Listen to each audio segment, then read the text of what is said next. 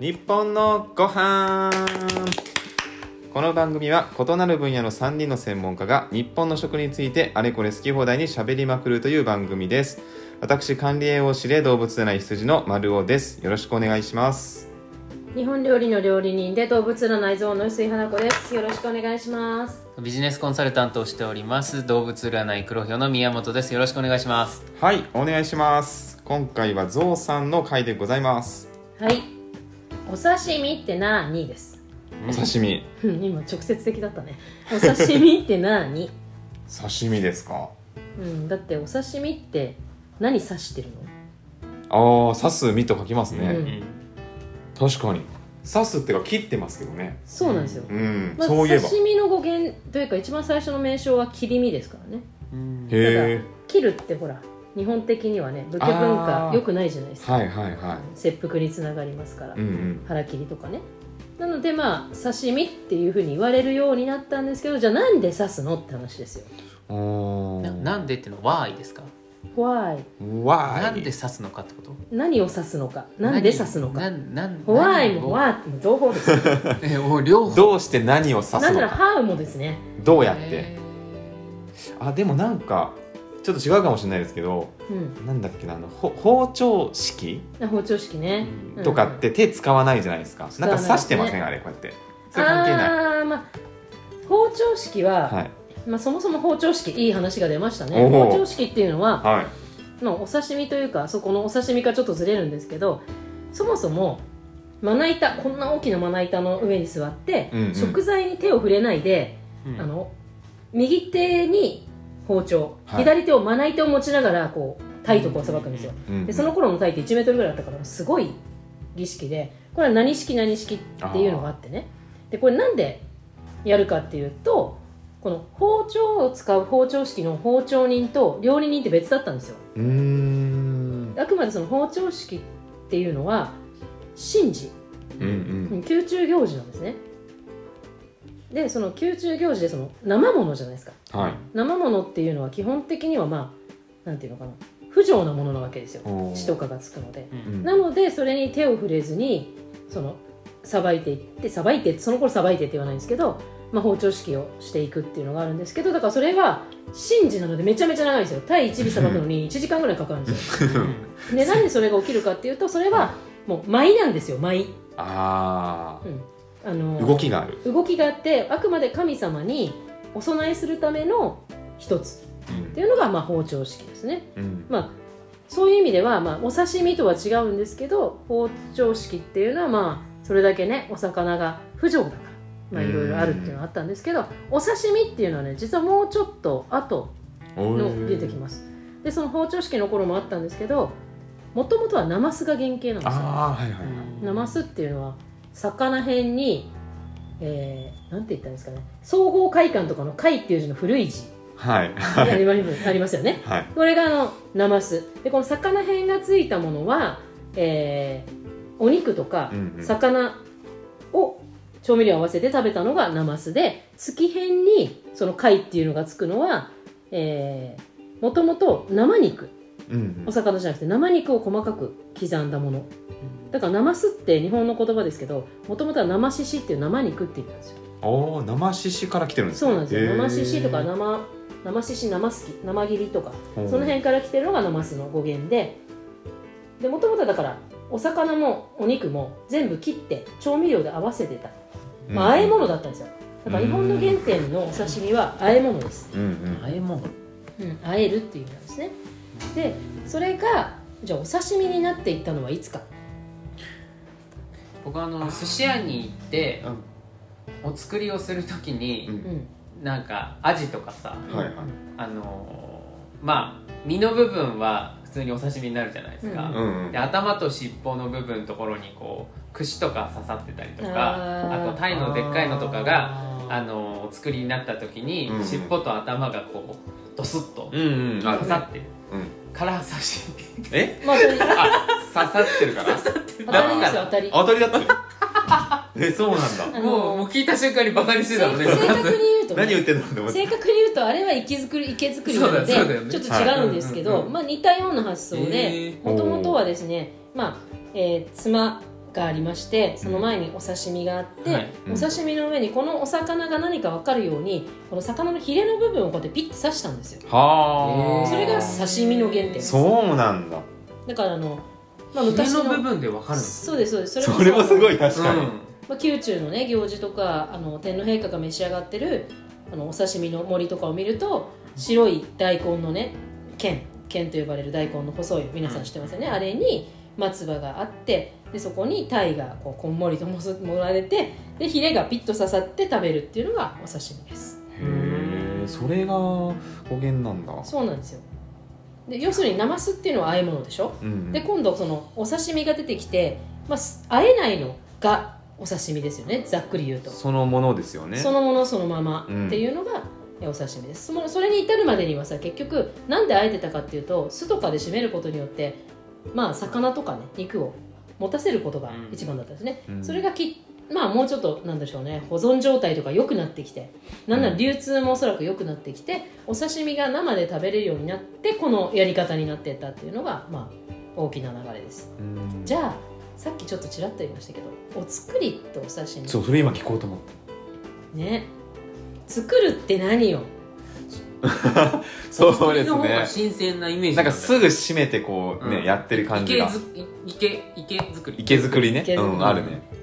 お作りとこれ私よくあの献立を書くじゃないですか、はい、はい。でお作りですってお出しすることもあるしうん、お刺身ですとお出しすることもあるんですけど誰も気にしないんですけど。違う明確に違うものな明確に、んですね。明確にうーんまあ出されるものは生の魚です。うん見た見た感じは生の魚、であのー見た目も一緒だしなんなら出してるものもほぼ一緒です。えうん一緒並べ方とかでもなくて？あそのちょっと近い。まあ一つ言うと関西はお作りってよく読みます。へえうん。で何をじゃあ何を作るのよ？なんかお作りの方が高さあるイメージなんですけど。あそうですよね。ーなんかわかるかも、ううん。んうんうんお刺身の方がこうペンペンペンペンってこう。そうね。整然と並んでる。まあまあまあそう。そうそうそうそんな分かりやすい刺身だけじゃない気がしますけど。気のせい。これねあのユネスコにあの和食が登録されるときに、はい。お刺身とお作りの違いっていうのは結構いろんなところで協議されてね、まあ、例えばお刺身と書くのかお作りと書くのか。うんっていう意味で最初、まあ、まず最初の前提はナマスがスタートですよね、うん。さっき話したよね、はい。日本の歴史はもうナマスこの平安時代とかからナマス食べてる。うん。生肉も食べてるし生の魚も食べてるんですよ、うん。はい。なんならタイスズキ鯉ってみんなナマスで食べてるんですよ。うん。でそして鯉日本では鯉が最上級品だったのでああそう。だそうだ鯉を食べてます。食べたことないけど。美味しいですよ。あそう。へでそれがまあお刺身になりました。それはなぜかというと切り身だったけど切るっていうのが嫌だから、うんお刺すっていうそのところからお刺身になりました、うん。でそこにですねさらにお醤油文化が発展するんですよ。うんううん。ん。それまではだからお醤油ってねあんまりなくってまあなくってというかほぼ庶民に来たのは江戸中期なんでうん。その前にジャンとかひしおっていうものがあってもほぼそういうものじゃなくて江戸だったら入り酒とかね、うん。そういったもので食べてました。じゃあ話を戻しますね、はい。お作りですよ。はい。しかも作りっていう漢字書けますねこうななんていうんですかこの。作じゃないですよ。え象象じゃなかったそうです。そう象象象そうです。建造物とかの像。そうですそうですそうです。建造物の像なんですけどもともとはあの刺すっていうことも刺すっていうのでそうですね。あんまりよあんまりいいことそれも良くないぞと。そうなんですよ。あなのでそれが良くないぞってなって京都でいやちょっと刺すのダメだからあ 厳しいな。作る？みたいな話になってたんですけど これもう一個ちゃんとしたルールがあってね。は宮中の、えーまあ、行事食で食べられる時に白い大根の剣をたくさん持ってそれを大体8センチぐらい盛るんです、へいえうん。それ山を表してるんですね。あおうおうで山を表しその上に松葉を立てます。はい。で松っていうのは一番雷が落ちやすいだからうん山に雷が落ちる図を表すんですけどなぜそれをやったかっていうとそもそも雷って神様のお告げっていう意味なんですよ。うん。だから神様のお告げがある山と松を表してうん。その前にまあ本来のその宮中のだと、まあ、マグロとタイと、まあ、サヨリとか、まあ、その季節にももちろんよるんですけど3種のものをこう並べていくんですね。うん。でそれが一つの景色なんですね。うん。は庭庭庭というかなんかまあまあそうですね、うん。山があってっていうその景色一つの景色を表していて、うん。だから造園の像とか作るっていう字が当てられたっていうふうにも言われています。そうなんただまあ地域でいうと圧倒的に関西の方作りっていうっていうのはまあ事実なんですけどだから森っていうしね。なんとか森とか。あ池森とか、はいうん。は山水森とか。なんかいうんうんうんそこまで親しみないけど聞いた記憶はあるかもなんとか森ってよくよく例えば船森とか。うん。まあ船盛りは船盛り盛りどっちかっていうともっとなんていうか庶民的なねあの、うんうんうん雑なあれですけども船森とかあのなんとか森っていう盛るっていうじゃないですか。だからそういう意味では一つのものを作るときに盛り付ける森なんですよ、うんうんでちなみにその大葉とか大根とかってあしらいって言うんですけどあ季節のあしらいを添えてとかよく言うわけですよ、はい。あしらうんですよね。だからあしらうっていうのも実は作るっていう言葉からの派生の言葉なんですよ、盛るもあしらうも。それを一つ作るっていうところから来てる。ので、まあ、よくお刺身とお作り何が違うんですかっていうとまあ一つは中身は一緒ですよ。切った魚です。そうかそうか。ん切ったじゃあどっち生魚が新鮮っていうわけ関係でもなないいんだそれは。でまあ関西でよく使われる。はい。っていうのとまあどんどんどんどんそのなんて言うんでしょうね。いろんなお皿醤油が発展することによっていろんなことができるようになっていった。ナマスから発展して。でさらにその宮中行事で一つの山と見立てて作るお作り作るっていうところがもともとのお作りにあったので作るとかっていう言葉から派生していったっていうところが大きいよね。その宮中行事っていうのはやっぱり神事の一部というか神様に向けてってていうところからの派生ですもんね。そうなんです。そこの影響すごい大きいですね。そうなんですよ。うんでもちろんその庶民はねそんなことは知らないわけですよ、うん。だって宮中の方が何召し上がってるかなんて当時の庶民は知らないわけですよ、はい。だからまあ京都でお作りっていう言葉が派生していったっていうのはだって考えてだってもし武家文化だったら刺すがいけないんだったら江戸の方はよっぽど武家が多かったわけだから、はい。私はそっちにお作りっていう言葉が普及したと思うけど、うん。京都宮中の周りにお作りっていう言葉が多いのはやっぱり神事に関係してると思うんですよね、なのでお作りと刺身は、まあ、切った魚を盛るという意味では全く同じですけどうんうん。表現方法も違いますし、まあ、あえて言うならばよはい。マグロを3切れ切ったのを皿に乗せただけだと私はお刺身だと思います、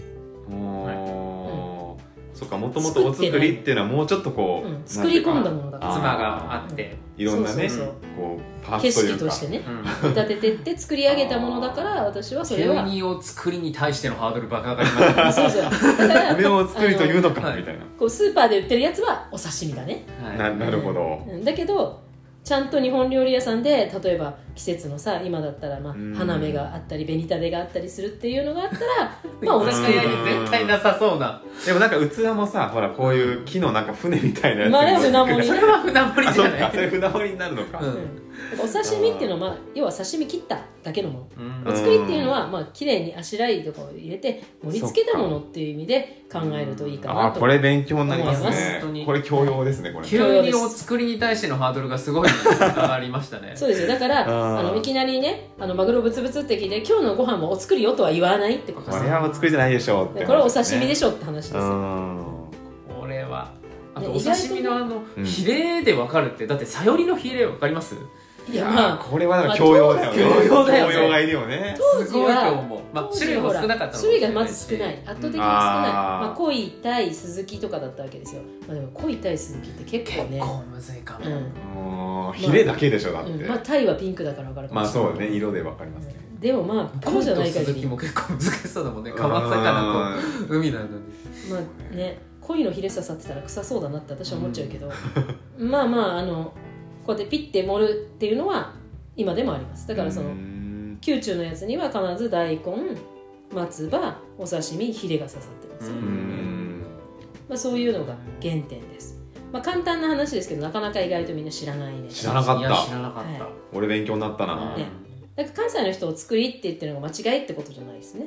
うんで私たち多分ねどこお刺身お刺身っていうのは多分あしらいとかなかったんだと思う。もううんチャイムを切った時はいちゃちゃっと切ってはい食べてっていうのが 確かにお刺身だよねみたいな。あのあそれでいうとあのマグロの解体ショーなんていうのはうん。その昔あったんですかね？ないでしょマグロかないんですかグロはもともと概要までいかないと取れないからいやなか。なか取れ取れるんですけどあそうなんですか。小さいのが上がるんですけあどもともと赤身以外捨ててたんで、ああそうだそうだ。うん、いろんな小さめの魚は上がるんですマグロは上がるんだけど赤身以外は保存ができなかったんですよ。うん。だから決してあの江戸時代でいうところではランクが高い魚じゃないの、江戸魚ではないですよ。まあ、そういう意味で足が速いのにもう最上位を誇ったカツオはマジすごいんだけど。ね、カツそういろオさんなうんちゃらガツオうんちゃらガツオってついてますもんね。まあ、戻りガツオ初ガツオとかうん。ね、本当にまあ私もカツ大好きですけどしかも戻りガツオよりやっぱ初ガツオが好きなんだよねって思うところに自分の気質を感じるんだけど あの酸のちょっとある感じのカツオがね美味しいんですよ。油がそこまでそうだね。さっぱりしてね。そうなんかあのカツオはちょっとねどこにとっては別物ですね、言いますよね。うんしかもやっぱ勝浦のカツオ食べたいの。これが不思議なんだけど。美味しいなって毎回思うんです。まあ、カツオ以外は割と日日持ちっていうわけではないけど足が速い魚がそんなに流行ることは実はないんですよね。サヨリとかホウボウとか、うん。まあキスタイコイスズキっていうのはまあお腹を抜いて保存する方法があったりとかね。うんうん。するものが多かったような気がします。ヒラメとかも含めて。だからブリとか食べないからね、うん。まあ、そういうところもあってお作りっていうのはほらなかなか昔のお作りってほぼタイですからね。宮中行事もうんうんまあ元は鯉ですけどタイです、鯉の良かったのは海のない県でもあることですよ。日本全国どこでも作れたからやっぱり鯉っていうのはまあしかも鯉って鯉の滝登りじゃないけどものすごい上がってくるんですよね。うん。うん。うん鯉強いんです生命力、まあ、うん見た目も強そうじゃんあの黒いの。うん。ちょっと怖い、うん。いっぱいいるしいっぱいいるしうん。そうちょっと怖い。ねいるイメージね。怖いですよ。ようあの鯉をねあの育ててるとはい。ころに行くと、池とかに行くと。ちょっといっぱいいると怖いよね。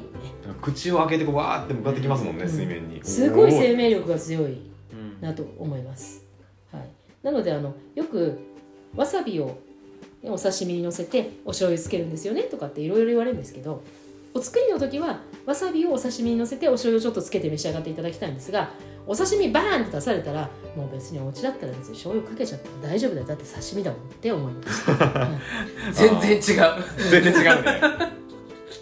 どっちも美味しいけど、うんどっちも美味しいけどお刺身の時に例えばマグロのブツを食べましょうってなった時にはい。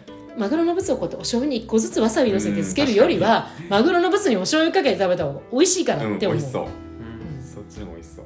まあそういうところでマグロのブツはじゃあお作りですかって言ったらお刺身です。うんまあブツって言ってるブツ切りのブツ。うんそうですね。はいそうだね。あのお刺身のイメージになりますね。うん。今回の話で。す。とはい。なるうん。というわけで今日は、えーお作りとお刺身何が違うのでした。はい。勉強になりましたね。はい。ありがとうございます。今日はなんか結構早めですね。うん。だって簡単だから。